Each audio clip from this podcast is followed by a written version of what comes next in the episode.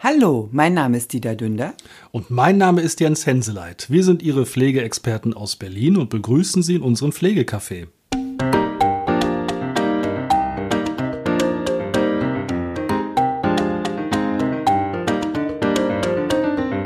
Hallo und herzlich willkommen. Schön, dass Sie wieder zugeschaltet haben. Unser Lieblingsspruch. Da, da sind, sind, wir wieder. wieder. Und heute mit einem eigentlich bekannten Thema. Geht's dir gut? Mir geht's gut. Schön. Wie geht's dir? Auch gut. Sehr geht's Ihnen auch gut? Schön, ja. dass Sie wieder dabei sind. Machen wir wieder Floskeln. Wetter und so. Wetter und so, ja. Draußen ist nicht so schön. Nee. Dafür aber drin umso schöner. Dafür drin umso schöner. Ja. So, was haben wir heute? Darf ich jetzt? Ich hab's Thema? eilig. Mach hinne. Ich muss gleich weg. Ich hab einen Termin. Ähm, wir werden immer gefragt, was der Unterschied zwischen Pflegegeld und Pflegesachleistung ist. Und da gibt es ja sozusagen auch noch eine dritte Leistung, die sogenannte Kombinationsleistung. Was da die Unterschiede sind, werden wir immer wieder gefragt. Eine der häufigsten Fragen, äh, wirklich der häufigsten Fragen, also was die wenigsten äh, wirklich den Unterschied verstehen. Ja. Äh, was gibt es bei Pflegegeld, Sachleistung? Also erstmal überhaupt dieses Pflegegeld, Sachleistung, genau. Kombileistung. Ja. Warum und wieso und weshalb? Und deswegen müssen wir uns heute drüber unterhalten. Nochmal, war in unserer ersten Folge, da haben wir drüber gesprochen. Genau, das ist ja schon drei Jahre. Das ist, ne, fast dreieinhalb Jahre schon. Ja, Wahnsinn. Ne, noch länger, warte mal, wir haben 24. Doch, dreieinhalb Jahre. Okay, ja, stimmt. Und deswegen müssen wir da nochmal explizit drüber reden. Genau. Wollen wir beim Pflegegeld anfangen? Ich würde sagen, wir fangen vorne an, ja. Wir fangen vorne an. Also Pflegegeldleistung ist, wenn äh, ich einen Pflegegrad habe und ich von einer privaten Pflegeperson gepflegt werde, bekomme ich dann das Pflegegeld in Höhe äh, ähm, des Pflegegrades und kann dann mit diesem Pflegegeld selber verwalten. Also viele sagen ja auch, ah, das Pflegegeld geht an die äh, Pflegeperson. Nein, also das Pflegegeld geht immer an die pflegebedürftige Person und die pflegebedürftige Person verwaltet das äh, Pflegegeld dann entsprechend. Ja, das Pflegegeld ist eben dafür da, um sich sogenannte selbst beschaffen oder selbst besorgte äh, Pflegehilfen zu honorieren, nicht bezahlen, nicht ja. vergüten, honorieren, ja. sagen wir es mal so, ja. Und das Pflegegeld ist eben, deswegen heißt es Pflegegeld, eine Leistung, die monetär erstattet wird damit man sich eben selber Pflegepersonen organisieren kann in seinem Umfeld. Ja, weil manche Menschen haben ja nicht nur eine Pflegeperson, sondern auch ganz viele Helferlein, Nachbarschaftshilfe, Einkaufshilfe, Begleitung und die werden ja da entsprechend honoriert mit einem kleinen Obolus. Und dafür ist das Pflegegeld dann entsprechend da. Genau. Wir müssen nicht darüber reden. Ich höre nämlich schon wieder ganz viele schreien, dass das viel zu niedrig ist und dass das eben kein, es ist ja kein Gehalt und es ist eben. Es ist eine Anerkennung. Ja, es ist, man muss auch mal ganz klar sagen, die Pflegeversicherung ist eben keine Vollkaskoversicherung, sondern eine Teilkaskoversicherung. Und vom Gesetzgeber her ist halt die Philosophie, wenn äh, ähm, Angehörige da sind, sollten die auch entsprechend Pflege leisten damit sie es sozusagen honoriert, eine gewisse Anerkennung bekommen, äh, steht das Pflegegeld dafür dann zur Verfügung. Wie gesagt, wir sagen das hier nur so, bevor jetzt die bösen Kommentare kommen, so wie es im Gesetz gedacht ist. Ja. ja, also so ist es gedacht. Und es war ja, muss man ja auch mal sagen, früher so, das war, und es ist ja in vielen Ländern immer noch Standard, dass eben familiär sich äh, gekümmert wird. Nur haben wir nicht mehr die familiären Strukturen ja. wie damals. Es hat sich ja viel verändert. Was sich nicht verändert hat, ist eben die, die Anpassung der gesetzlichen Rahmenbedingungen dazu, ja. die das Ganze monetär unterstützen. Wir müssen auch nicht darüber reden, dass äh, wir alle wissen, dass das ganze System am Zusammenkrachen ist. Wir, hier geht's wirklich jetzt darum, das wie fachliche, die fachliche Erläuterung. Wie ist es, was gibt es und was gibt es nicht? Ja, und da sinnvoll und nicht sinnvoll, darüber debattieren wir gar brauchen nicht. Brauchen wir nicht drüber reden. Ähm, sind wir ganz auf ihrer Seite. Genau, genau. Aber du hast es schon gesagt, die Strukturen, die es früher gab, gibt es ja leider nicht mehr, aufgrund auch der Globalisierung. Äh, man arbeitet in anderen Städten, wenn nicht sogar in anderen Ländern und ist nicht vor Ort und kann seine äh, äh pflegebedürftigen Angehörigen nicht pflegen. Und da kommt die sogenannte Sachleistung dann mit ins Spiel. Dann kann man nämlich einen Pflegedienst mit ins Boot holen. Und Sachleistung, vielleicht auch zur Erläuterung, ist nicht die Sache, die man anfasst, sondern Sachleistung in der Pflegeversicherung heißt, wenn ein Dienstleister die Leistung erbringt, dann sind das die sogenannten Sachleistungen. Ja. Ist deutlich höher als das, was es als Pflegegeld gibt.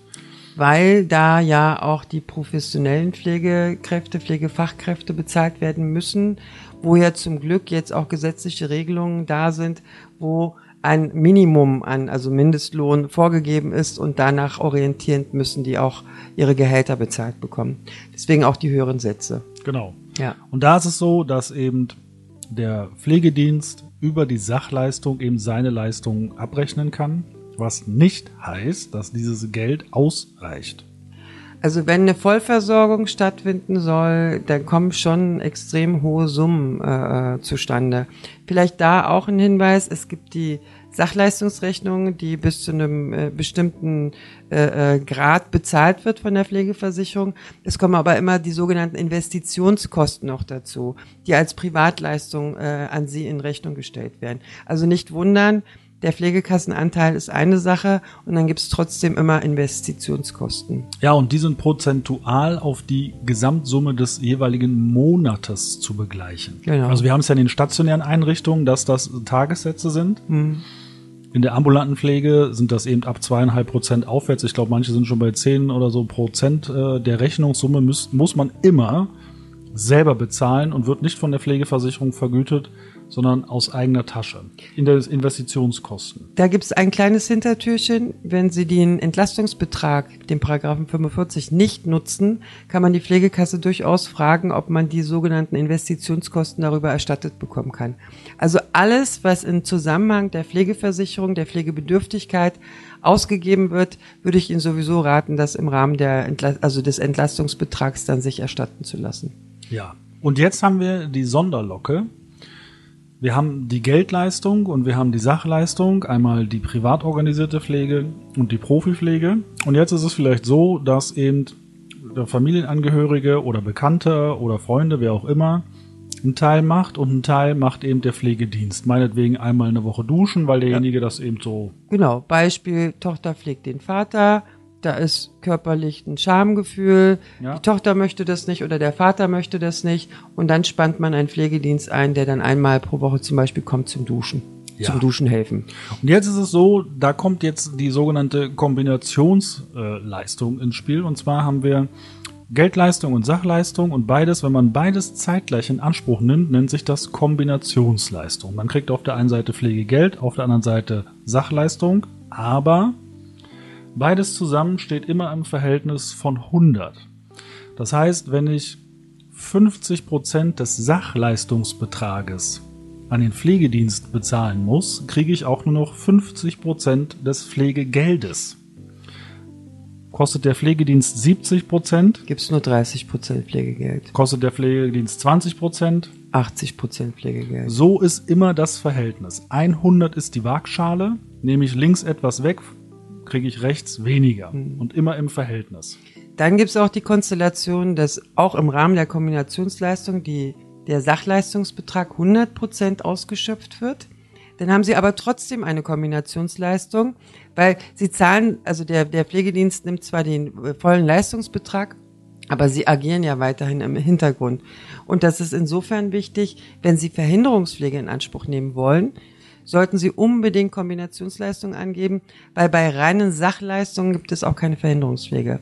Genau, weil reine Sachleistung heißt, keine private Pflegeperson ist vorhanden oder kümmert sich, Kann auch nicht verhindert sein. kann dementsprechend nicht verhindert sein, also gibt es auch keinen Anspruch auf die Verhinderungspflege. Genau. Und beim Pflegegeld als auch bei den Kombinationsleistungen gibt es auch den Anspruch der Rentenversicherungspflicht. Also der fällt, verfällt nicht, wenn Sie Kombinationsleistungen in Anspruch nehmen. Da gibt es auch genaue Sätze. Da äh, wird dann entsprechend der AV-Beitrag dann berechnet und dann kriegen Sie immer noch Rentenpunkte. Auch das bitte entsprechend noch weiter berücksichtigen. Und Unfallversicherung.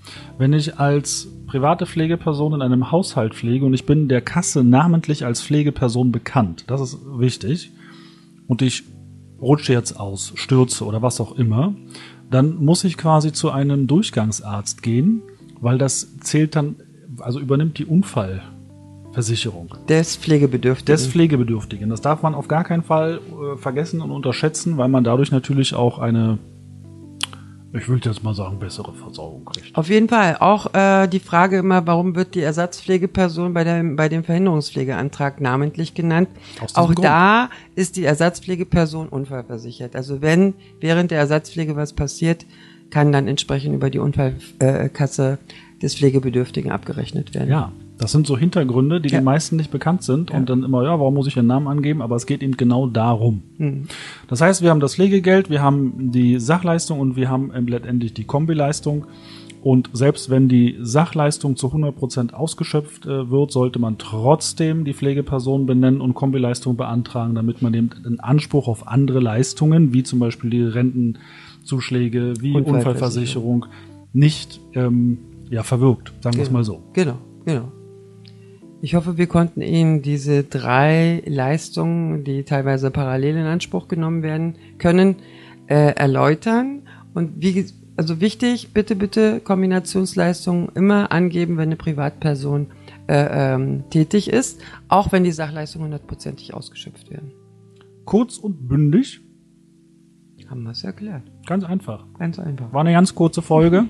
so eine Einparkfolge. Einparkfolge, genau, genau. In diesem Sinne. Bleiben Sie schön gesund. Und vor allen Dingen bleiben Sie sarkastisch. Tschüss. Tschüss.